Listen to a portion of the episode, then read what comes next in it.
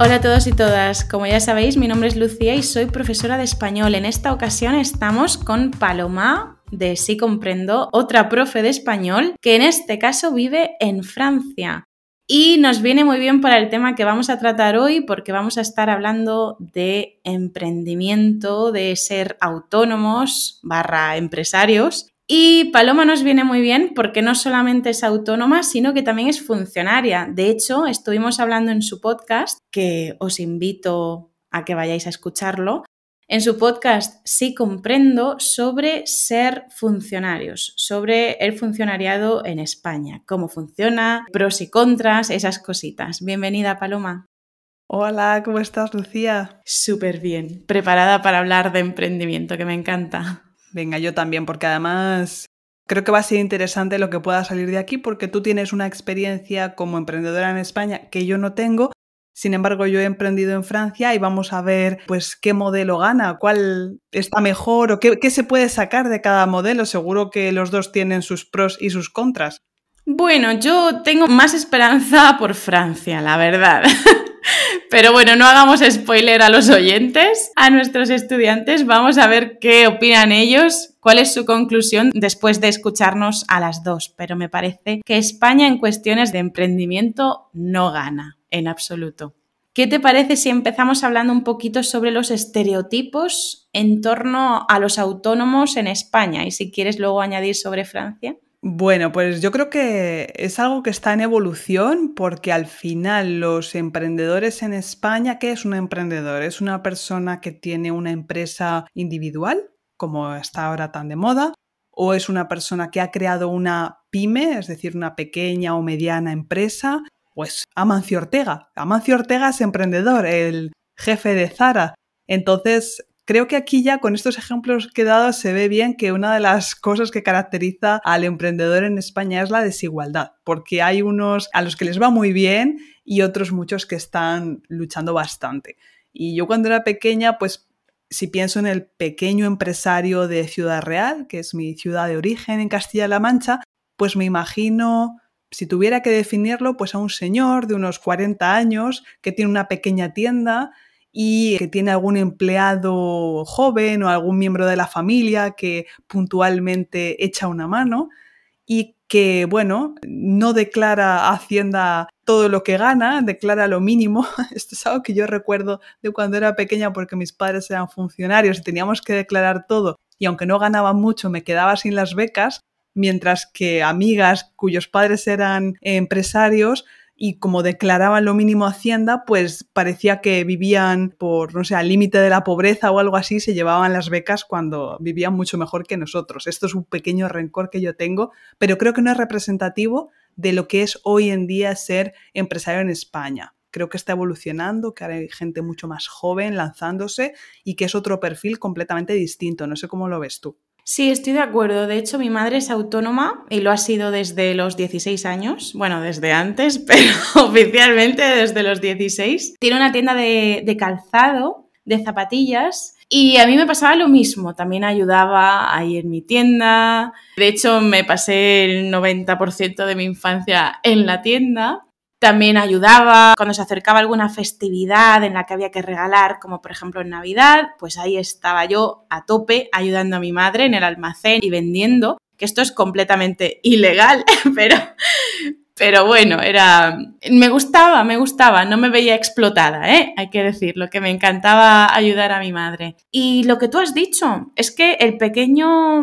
Es que ni siquiera empresario, porque yo no considero a mi madre una empresaria, yo la considero una trabajadora por cuenta propia, que está siempre asfixiada hasta arriba de impuestos, de la cuota de autónomos. Así que ahí sí que la veo más emprendedora que otra cosa. Emprendedora, autónoma, trabajadora por cuenta propia. Y sí, también estoy de acuerdo en que ahora han cambiado las cosas en cuanto a la perspectiva del, em, del emprendedor. Ahora parece que se ve a muchos más jóvenes arriesgándose a emprender y me parece, no sé si tú lo ves así, que la palabra emprendedor quizá hace unos años tenía una connotación negativa. Un poco. Antes ningún padre o madre de familia te habría animado a crear tu empresa. Como hemos comentado en el podcast que hemos grabado anteriormente, para Si Comprendo, que os invito a pasaros luego si os apetece saber un poco más sobre la mentalidad del funcionariado en España.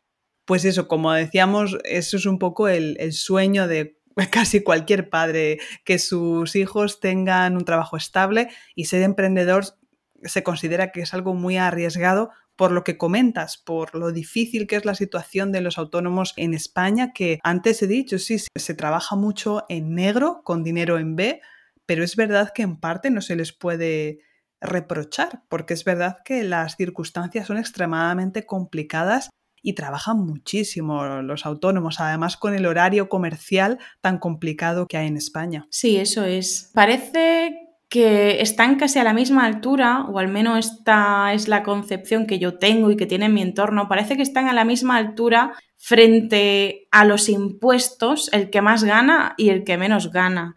Y ahora se está intentando hacer una reforma que al principio parecía que iba a ser positiva. De este gobierno actual pretendía y pretende, en teoría, que paguen los autónomos en función de sus ingresos, de sus ingresos reales, de sus ganancias. O sea, de las ganancias, los ingresos menos los gastos, los beneficios, ¿no?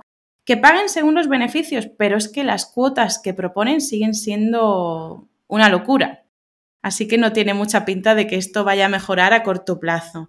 Y sí, los estereotipos, pues eso, tenemos cierto, no odio en absoluto, pero como cierto rencor hacia grandes empresarios como Amancio Ortega. Siempre se les suele relacionar con la ingeniería fiscal, con abusar de países con malas condiciones, donde trabajan cientos de trabajadores, no quiero decir niños, pero esto es lo que se suele decir, ¿no? Cientos de trabajadores en muy malas condiciones. Y mientras estos grandes empresarios se benefician de esta ingeniería fiscal, los pequeños autónomos están asfixiados. Sí, eso es verdad que, que pasa. Y volviendo al tema del dinero negro, a veces yo lo que me pregunto es que si el hecho de que circule tanto dinero en negro y esté tan normalizado es la causa de que la gente no se anime a emprender, porque esto no lo hemos comentado, pero pasa mucho en España, hay mucho emprendedor, no ya que no declare todo, sino que no declara nada. O sea, un montón de trabajadores en la construcción, en la enseñanza también, que dan clases, por ejemplo, online y que no declaran nada, o pasa en muchísimos servicios de peluquería a domicilio también. Y son trabajadores, yo los he conocido, que han hecho toda su carrera profesional en negro, en dinero en B.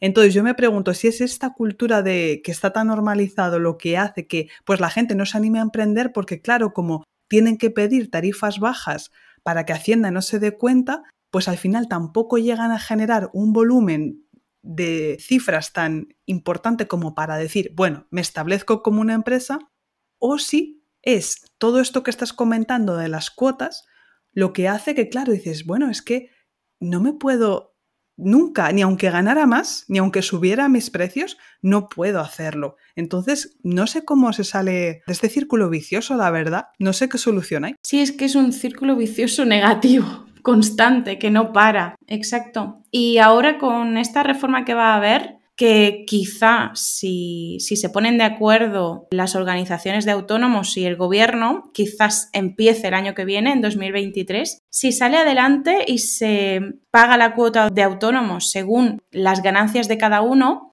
va a haber límites, va a haber cortes. Por ejemplo, las personas que ganan entre 1.000 y 1.400 euros tienen que pagar esta cantidad de cuota tú sabes la cantidad de dinero en negro, de facturas que se van a hacer en B para entrar dentro de una cuota más baja, porque claro, si te dicen hasta 1.400, tienes que pagar esto, pues se van a asegurar de que no ganen 1.410 euros.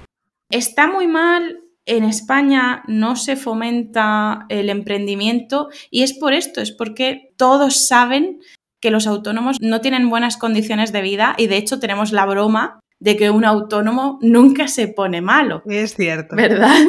Si quieres dejar de enfermar, si quieres dejar de enfermar, hazte autónomo. Ya verás cómo ya no te vas a poner malo. Sí, porque la mayoría cierran los 15 días de agosto casi siempre, cuando España se para porque son las fiestas en un montón de ciudades. Y sí, ahí se suelen ir una semana de vacaciones o algunos simplemente cierran, pero no se pueden ni siquiera permitir unas vacaciones y es algo bastante triste. Es verdad que fíjate aquí en Francia tampoco es que sea un país donde haya una cultura del emprendimiento enorme porque es un país donde el Estado todavía es el gran empleador, se llama, se ofrece muchísimo empleo público y sí que hay una mentalidad también en la que se valora que una persona tenga un trabajo fijo, aunque bueno, el sector privado no está tan mal como en España, pero sí que, bueno, pues eh, trabajar para el Estado, por ejemplo, a la hora de buscar un apartamento, pedir un crédito al banco, todavía se ve muy bien, pero cuando eres emprendedor no hay cuota de autónomo cuando comienzas. En mi caso, cuando me di de alta, lo hice literalmente en cinco minutos desde el ordenador de mi casa wow. y puedo declarar cada mes lo que gano que eso sí, claro, se fían de que yo voy a declarar realmente lo que, lo que he ganado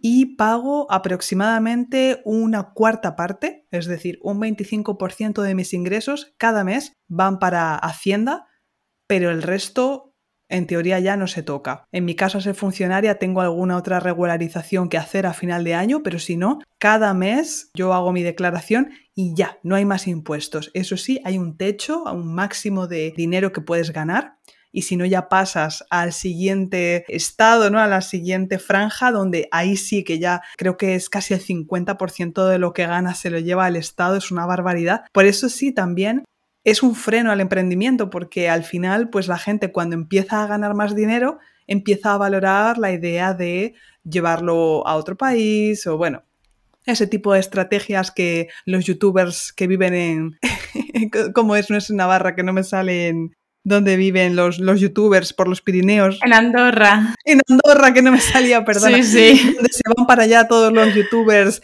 para no declarar impuestos, ¿no? Sí, exacto. Qué bueno, entonces no tienes como una cuota fija de autónomo en, en Francia, ¿es así? Exactamente, no como en España, que creo que hay que pagar, no sé si son 250 euros, casi 300, no sé, y va a subir. Sí, sí, casi 300. Que es una barbaridad, sobre todo cuando comienzas. No sé si cuando comienzas en España tienes como una rebaja. Exacto. Eh, también depende de la comunidad autónoma. Ahora se paga 60 euros al mes, aparte de los demás impuestos, por supuesto. Pero esto es la cuota, es decir, la cantidad fija que un autónomo tiene que pagar en en España se llama la cuota de autónomos y los dos primeros años hay ayudas. Se baja la cuota de autónomos a 60 euros el primer año y luego según la comunidad autónoma se mantiene el segundo, va subiendo progresivamente hacia distintas franjas. Por ejemplo, no recuerdo las cantidades exactas ni en qué mes, pero va subiendo progresivamente hacia 180 euros, 200 y pico, hasta que alcanzas los casi 300 euros. No sé si está ahora en 290 y algo aproximadamente al mes, porque tú puedes elegir cuánto cotizas. Eso es, si estás en el régimen de cotización inferior, pagas los 300 y si estás en uno superior, si estás en uno superior, pagas más. Puedes pagar mucho más. Luego se supone que cuanto más cotices, más pensión tendrás, pero esa, ese es otro tema. No se sabe qué va a pasar con las pensiones, pero bueno, ese es otro tema. Y aparte de la cuota de autónomos, Paloma ha dicho que en Francia paga... 24 más o menos, sí, para ser exacto, sí. Es casi un cuarto de tus ingresos. Vale. En España se paga el 20% para la renta. Eso es el IRPF. Bueno, yo es que como nunca he emprendido en España, si te digo la verdad, estoy perdidísima en ese tema. Yo sé cómo funciona aquí, que la verdad me animé a emprender en Francia y no sé si me habría animado a hacer lo mismo en España, porque es que desanima, ¿no? Uno sabe que hasta que su negocio empiece a generar un volumen de dinero consecuente para poder vivir al menos de manera básica, pues pueden pasar varios años. Entonces, pues en mi caso incluso sigo todavía tiempo parcial en la educación nacional, por una parte porque me gusta mucho mi trabajo y por otra porque también da miedo ese salto al vacío y no sé si quiero realmente por ahora al menos dedicarme al 100% a mi proyecto online. Quizás más adelante tengo ahí un poco el sueño de en algún día moverme a España o a otro país y eh, eso me permitiría ¿no? tener un negocio online, pues moverme. Pero bueno, no sé de momento qué, qué, va a pasar. Sí, ya veremos. Espero que España mire hacia otros modelos europeos en los que tengan mejores condiciones los autónomos. Ya te digo que ahora hay que pagar esos casi 300 euros de forma fija al mes. Luego, aparte, el 20% de IRPF, de renta. Y luego, por supuesto, aparte, otras cosas como retenciones, por supuesto, el IVA. También hay beneficios, por ejemplo, si compramos un producto o un infoproducto, algo de formación, algo que necesitemos para nuestra empresa, nos podemos descontar eso y también el IVA. Se hace una correspondencia entre el IVA que pagamos y el IVA que vendemos, entre comillas, y todo eso no lo tenemos que pagar. Pero sigue siendo muy asfixiante y el año que viene ya veremos. Yo te digo que tengo miedo por las nuevas condiciones. Tenía confianza antes cuando decían, sí, cambiaremos las cuotas para que sea justo para todos y que los que más tengan paguen más y los que menos ganen paguen menos, pero parece que no va a ser así y me parece inimaginable, no sé cómo se hace en Francia, pero aquí incluso una persona que tiene muy pocas ganancias, muy pocas, en cuanto está ganando dinero de forma constante, es decir, no hay un bulo, hay un mito en España que dice, si ganas poco dinero por tu cuenta, no pasa nada porque sea de forma estable, porque no llegas al mínimo interprofesional y por tanto no tienes que hacerte autónoma. Pues es, es falso, es un mito. En España, en cuanto ganas dinero de forma estable, aunque sea muy poco, tienes que hacerte autónomo. Y esto es horrible, porque estamos hablando de que a lo mejor, qué sé yo, una persona gana 100 euros al mes, porque acaba de empezar su actividad o porque es algo que hace de manera muy parcial. 100 euros al mes, si está ganando 100 euros todos los meses, tiene que hacerse autónomo. Y es incongruente porque vas a pagar los primeros meses 60 euros y si tú ganas 100, ¿qué, te queda de ganancia? 40 euros. Y cuando te pasen dos años y tengas que pagar casi 300 euros, entonces ya dejas de hacer esa actividad.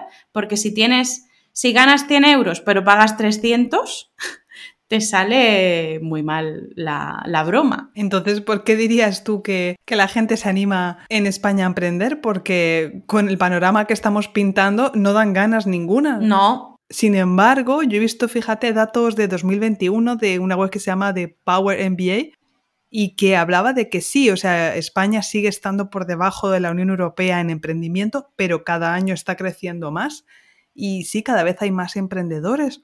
Entonces, ¿Cómo, nos explicamos esto? No sé, ¿qué, ¿qué piensas tú? Yo me lo explico de una manera y es que el coronavirus ha hecho mucho daño, pero también ha ayudado de otra forma. La gente se ha dado cuenta de que la vida son dos días y de que no tienen que estar amargados trabajando para un jefe o para una jefa déspota, echando mil horas en el trabajo con malas condiciones. Y creo que la gente está empezando a querer hacer más cosas por su cuenta, a tener más iniciativa para buscar una mejor calidad de vida, una vida más a su medida. Por eso creo que últimamente se están animando más. Sí, yo creo que también eso ha influido mucho. Todo, todo lo que ha pasado estos últimos años, pero también es verdad que creo que ahora hay una moda del emprendimiento, como que si hablábamos al principio de que pues era algo como, bueno, una persona que batalla mucho, que lucha mucho, un autónomo es como, bueno, ha montado un negocio porque pues él es así, tiene esas ganas, pero realmente mal vive. Sin embargo, ahora hay esa idea de, no, pues soy emprendedor, qué guay soy, ¿no? No sé si tú también estás de acuerdo aquí o no. Sí, y se vende mucho la idea de tienes que emprender online, sobre todo online, y podrás trabajar desde la playa y tener todo el tiempo libre que quieras. Esto es vender humo, ¿no? Hay muchísimos vendehumos, hay muchísimos vendehumos por ahí en anuncios en Instagram, en Facebook, en YouTube, intentando venderte la moto, intentando venderte mentiras, diciéndote que puedes ganar dinero sin hacer absolutamente nada. Pero sí, quitando esto, por otra parte, es cierto que ahora está de moda emprender. Está mucho más de moda que antes, quizá también por influencia de otros países. Sí, yo creo que también responde al hecho de que, claro, antiguamente, cuando en una empresa había problemas, pues la gente adoptaba dos tipos de actitudes. La primera era bajar la cabeza, que es algo muy frecuente, tristemente, en nuestro país, de todo el mundo a decir, bueno, al menos tengo un trabajo y, ay, pues no pasa nada, esto ha sido siempre así, bla, bla, bla, bla. Y luego otra gente que se organizaba y pedía mejores condiciones. No por favor, sino a base de, de protestas, de huelgas, y así se han conseguido muchas cosas a nivel laboral. Y ahora siento que con este discurso muy neoliberal de, bueno, pues hazte tú tu propio jefe y encuentra tu pasión y no trabajarás ningún día más de tu vida, pues al final nos están dividiendo de alguna manera, porque todos esos trabajadores descontentos que en sí su trabajo puede que les guste o no, pero tenían un trabajo estable porque no todo el mundo está hecho para emprender. Eh, te dicen, hazte tu propio jefe, pero no es nada fácil montar tu empresa. Entonces, en lugar de decir, bueno, pues nos quedamos en nuestro puesto de trabajo e intentamos mejorarlo, lo que vamos a hacer es irnos. Y entonces nos quedamos todos separados, cada uno luchando en su esquinita, cuando en realidad tenemos el mismo problema. Y de hecho, en este estudio que te citaba hace un momento, es curioso porque la mayoría de estos nuevos emprendedores declaran abiertamente tener problemas de salud mental. Tenemos un montón de gente con problemas de ansiedad, sobre todo ansiedad, depresión, que se arriesgan a trabajar por su cuenta, pero es que estas cuotas, todos estos impuestos no ayudan a nadie a mejorar su calidad de vida como emprendedor. Es eso, es que es un camino largo, difícil, también muy apasionante porque si no, no lo haríamos. Tanto tú como yo hemos decidido crear nuestra empresa para enseñar español online y es un trabajo que nos gusta y que tiene muchas ventajas, pero no es nada fácil crear una empresa, desarrollarla y que dure en el tiempo. Y a mí una cosa que me preocupa a veces un poco con este discurso a veces del nuevo paradigma, no sé si lo has escuchado, pero habla un poco de esta cuestión de que en el futuro todos seremos trabajadores independientes, que el Estado o las grandes empresas van a desaparecer, digamos, como estos entes que proporcionan un trabajo para toda la vida y que cada uno de nosotros vamos a tener que vendernos, ser autónomos, ser emprendedores y que entonces, si somos buenos, las empresas nos querrán contratar por unas misiones o unas determinadas horas para algunos proyectos con un principio y un fin muy claro y entonces estaremos como súper realizados porque no trabajaremos más en un trabajo aburrido de oficina, sino que seremos almas libres en las que pondremos nuestro valor al servicio de la sociedad. Pero claro, yo cuando escucho este discurso me espanto porque pienso, vale, pero estamos hablando además en un mundo globalizado donde un europeo que quiera proponer unas tarifas acorde con el nivel de vida que hay en Europa no va a poder competir con una persona de la otra punta del mundo. Entonces, creo que es un poco peligroso hablar de esto. Creo que está muy bien potenciar el ser emprendedor, pero siempre y cuando no sea una consecuencia de que se destruya el sistema público o que el mundo de la empresa privada sea un infierno. Sí, además ha sonado muy individualista esto, ¿verdad? Aunque, aunque esté la historia de no, es un servicio para los demás, es por la sociedad. Aún así es muy individualista porque estamos compitiendo unos con otros, como si fuera una, una carrera, a ver quién llega el primero. Sí, sí, ah, es un poco preocupante, pero bueno, también, como te digo, creo que está bien también que haya una mayor cultura empresarial, porque al final cuando, aunque tú seas empleado, si ya tienes nociones de cultura empresarial, te vas a dejar manipular muchísimo menos. Eso también pasa. Sí, exacto. Sí, no es lo mismo una persona que no tiene esa iniciativa de querer mejorar sus condiciones y que incluso es capaz de crear su propia empresa para que no lo estén explotando. No es lo mismo una persona que tiene esa iniciativa que una persona que dice, si es que tengo que trabajar me da igual 8 horas que 80, tengo que trabajar y entonces al final salimos perjudicados todos. Sí, creo que los países, y en especial España, que tiene bastante carencia en este sentido, tienen que fomentar no solo el emprendimiento, sino la iniciativa en general. La iniciativa. En tu caso, ¿cómo salió esa iniciativa de hacerte autónoma? y acompañarlo de tu trabajo como funcionaria. ¿Cómo decidiste empezar como autónoma en Francia? Pues en mi caso tengo que decir que tristemente fue la degradación de las condiciones de trabajo lo que me animó a dar el paso, siempre y cuando también tengo que decir que yo siempre he tenido como una inquietud más allá de ser funcionaria, aunque quería trabajar en la escuela pública y para mí eh, la vía era a través del funcionariado y siempre he valorado mucho el tener un trabajo estable también porque así me han educado, como te decía, vengo de familia de funcionarios.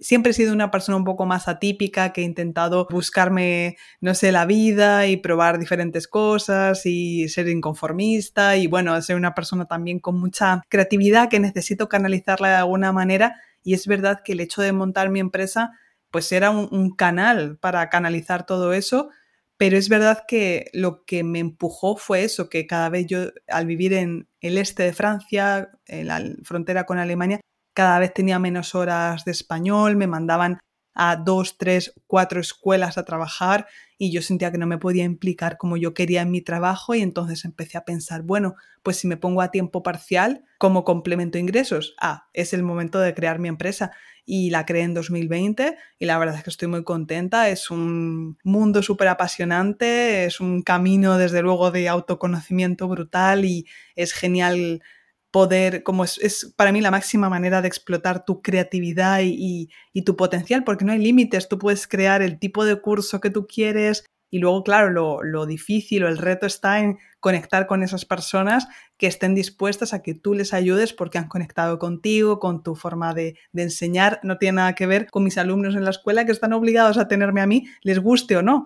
Y además estás limitado por un temario, unos exámenes oficiales. La enseñanza online te abre una serie de puertas que es una maravilla en ese aspecto. Yo creo que estás de acuerdo conmigo ahí porque pues es lo mismo que tú propones, ¿no? Completamente, estoy completamente de acuerdo. A mí me pasaba lo mismo, tenía muchísimas ganas de hacer muchas cosas. Siempre, igual que tú, también he sido muy creativa, siempre estaba haciendo algo, algún blog de lo que fuera, sobre todo en internet. Me encanta, me encanta la informática y siempre estaba creando cosas. Hace un montón de años estos foros de foro activo, que no sé si te acuerdas, un montón de historias. Y al final me dio por ahí y empecé.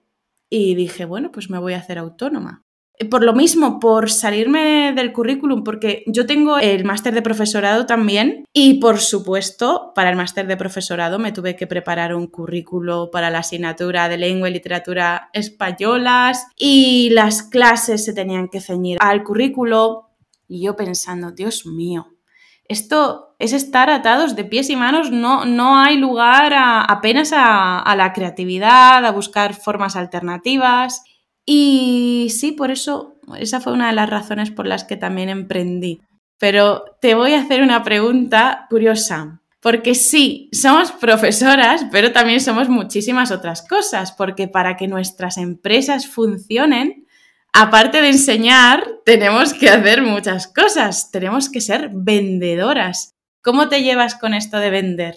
Pues al principio fatal, porque imagínate una profesora de la educación pública que lo hemos comentado antes cuando estábamos grabando la otra entrevista, que claro, tú tienes la idea de servicio público, además eh, a las clases más desfavorecidas en muchos casos, ¿no? Y de repente yo estaba empaquetando mi conocimiento y vendiéndolo a otras personas. Entonces al principio me sentía muy mal, decía, no, pero esto que yo hago gratis en la educación pública, no gratis en el sentido, pero bueno, realmente el sueldo de los profesores es muy bajo, así que sí, prácticamente por una remuneración muy baja, pues cuánto vale lo que yo quiero enseñar y, bueno, cómo le pongo precio a las formaciones, etcétera, etcétera. Pero al final, el tener tu propia empresa también te ayuda mucho a reconciliarte con la visión del dinero, tanto tú como consumidor como tú como persona que ofrece un servicio y, la verdad es que ahora me siento muy cómoda porque yo sé que no hay nada malo en lo que hago, porque es verdad que en España todavía tenemos esa mentalidad que viene muy del catolicismo, ¿verdad? De que enriquecerse es malo, que el dinero es malo, que las personas que venden están de alguna manera estafando a los demás, cuando para nada, realmente yo estoy muy satisfecha y muy segura de lo que ofrezco y sé que las personas que lo prueban y que trabajan consiguen muy buenos resultados, entonces como yo quiero que mis estudiantes sigan consiguiendo buenos resultados, tengo que hablar de mis servicios, porque es la mejor manera de impactar a esas personas que necesitan una ayuda que yo puedo ofrecerles. Eso es. Y de hecho yo fui completamente abierta desde el principio con todos los estudiantes de español que me seguían, porque yo estuve muchísimo tiempo creando contenido absolutamente gratuito, completamente gratuito. Y yo se lo dije, les dije, mirad, yo quiero empezar a vivir de esto que estoy haciendo, porque me gusta y porque creo, me parece que estoy creando bastante contenido de valor y quiero vivir de esto. Y la única forma de vivir de esto es vender. Así que sí, yo también tenía estas ideas en la cabeza, una mala relación con el dinero, por todas las razones que dices, pero confiando plenamente en las cosas que hacemos y las cosas que creamos, al final merece la pena porque no estamos engañando a nadie, estamos vendiendo unos servicios o unos productos que son útiles para los estudiantes porque generan resultados, los llevan a ellos a mejorar, entonces al final es un intercambio ellos te dan su confianza y te pagan ese producto y tú a cambio pues les das el producto o el servicio que los va a ayudar a resolver pues un problema o a mejorar lo que quieren mejorar. Por eso, sí, al principio puede ser un poquito chocante para nosotras, pero me parece muy bueno que hayamos superado esas connotaciones tan negativas y esas creencias limitantes. Sí, además que es una manera de dignificar la profesión también, porque cuando los estudiantes, y estoy segura de que quien nos escuche sabe de lo que hablo, se ha metido a cualquier plataforma y ve clases a 5 euros, 10 euros, menos todavía. Y claro, eso tiene un precio escondido. El precio escondido es la explotación de esa persona que no es solamente porque viva en América Latina, en un pueblo perdido y al cambio 10 euros sea una barbaridad, es que al final para que esa persona ofrezca ese precio, pues seguramente no está ganando lo que debe, no lo está declarando, por lo tanto no tiene una cobertura sanitaria, tiene que trabajar muchísimas horas y la enseñanza o la calidad de lo que está dando va a bajar. Entonces al final nos tenemos todos un poco que que hacer conscientes de que no puede ser una clase de español como un Uber que pides una hamburguesa y ya, o sea, al final estás contratando a un profesional al otro lado que tiene muchísima experiencia, que tiene que poder vivir dignamente, poder pagar impuestos, pagarse vacaciones también. Y entonces es importante que si a veces no nos duele el decir, ah, me voy a depilar por ejemplo, y por una sesión de media hora me están cobrando 40 o 50 euros la depilación, un tratamiento estético, un tinte en la peluquería, lo que sea, que está yo no digo que eso sea caro, es el precio que tiene que ser, pero ¿por qué entonces nos duele pagar por una clase de español lo que realmente vale cuando tienes a la otra persona detrás que está formada y que va a dar todo lo que sabe para ayudarte a conseguir tu objetivo? Sí, yo he visto cada cosa, eso que estabas diciendo de clases a 5 euros, bueno, yo he visto cada cosa, cada persona, porque claro, el Internet es accesible para todos y eso está bien. Igual que ahora cualquier persona puede publicar un libro, cualquier persona también puede publicar en Internet y puede decir, soy profesor o soy profesora. Y a lo mejor no tiene ni siquiera el bachillerato. Eso lo he visto yo con estos ojitos, ¿eh? Lo he visto. Y luego me veo publicaciones de estos son pronombres personales y digo, madre de Dios, lo que está diciendo. Me veo cada cosa, equivocaciones, profesores con entre comillas, ¿no? Con muchísimos errores ortográficos, hay de todo. Mientras que hay ese tipo de personas que se venden así en Internet, también hay grandísimos profesionales que lo están haciendo súper bien. Y yo creo que los estudiantes mismos se dan cuenta de eso cuando los tienen delante cuando una persona te está vendiendo algo de forma completamente justificada y un producto de gran calidad y cuando no es el caso. Es totalmente así, así que bueno, yo sé que los que nos están escuchando, si están aquí, es porque tienen esa sensibilidad, esa capacidad para, para apostar por su propia formación Y bueno, pues si os apetece también echarle un vistazo, que ya conocéis todos el super contenido que crea Lucía, pero igual os invito también a, echarle un ojo, una escuchada, mejor dicho, a, mi podcast, que preparo de manera súper artesanal historias que son comprensibles para estudiantes sobre temas de sociedad, de historia, porque yo realmente, más que profesora de español en un primer momento, yo era profesora de historia. Después me convertí, me formé para ser profesora de español, entonces intento siempre aportar esta visión cultural a mis clases, ¿no? Y bueno, pues son todos bienvenidos los que quieran pasarse por allí para, para escuchar. Perfecto, Paloma. Pues muchísimas gracias por acompañarnos en el podcast y recuerdo a los estudiantes que vayan al tuyo, así comprendo, para escuchar nuestra otra entrevista en la que estuvimos hablando sobre funcionarios en España, como decía al comienzo del episodio. Exactamente, que es muy complementario a lo que hemos estado hablando hoy. Vais a tener las respuestas para saber por qué pues tanta gente quiere ser funcionaria en España, si es algo fácil, qué ventajas tiene o no. Y bueno, muchísimas gracias, Lucia, por haberme invitado hoy. Me ha encantado venir a tu casita.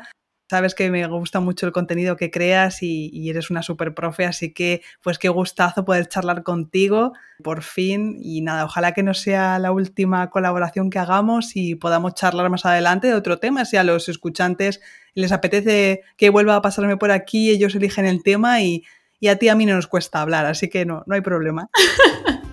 No, no nos cuesta nada, la verdad. Pues muchísimas gracias a ti, Paloma. Muchas gracias. Un abrazo. Un abrazo.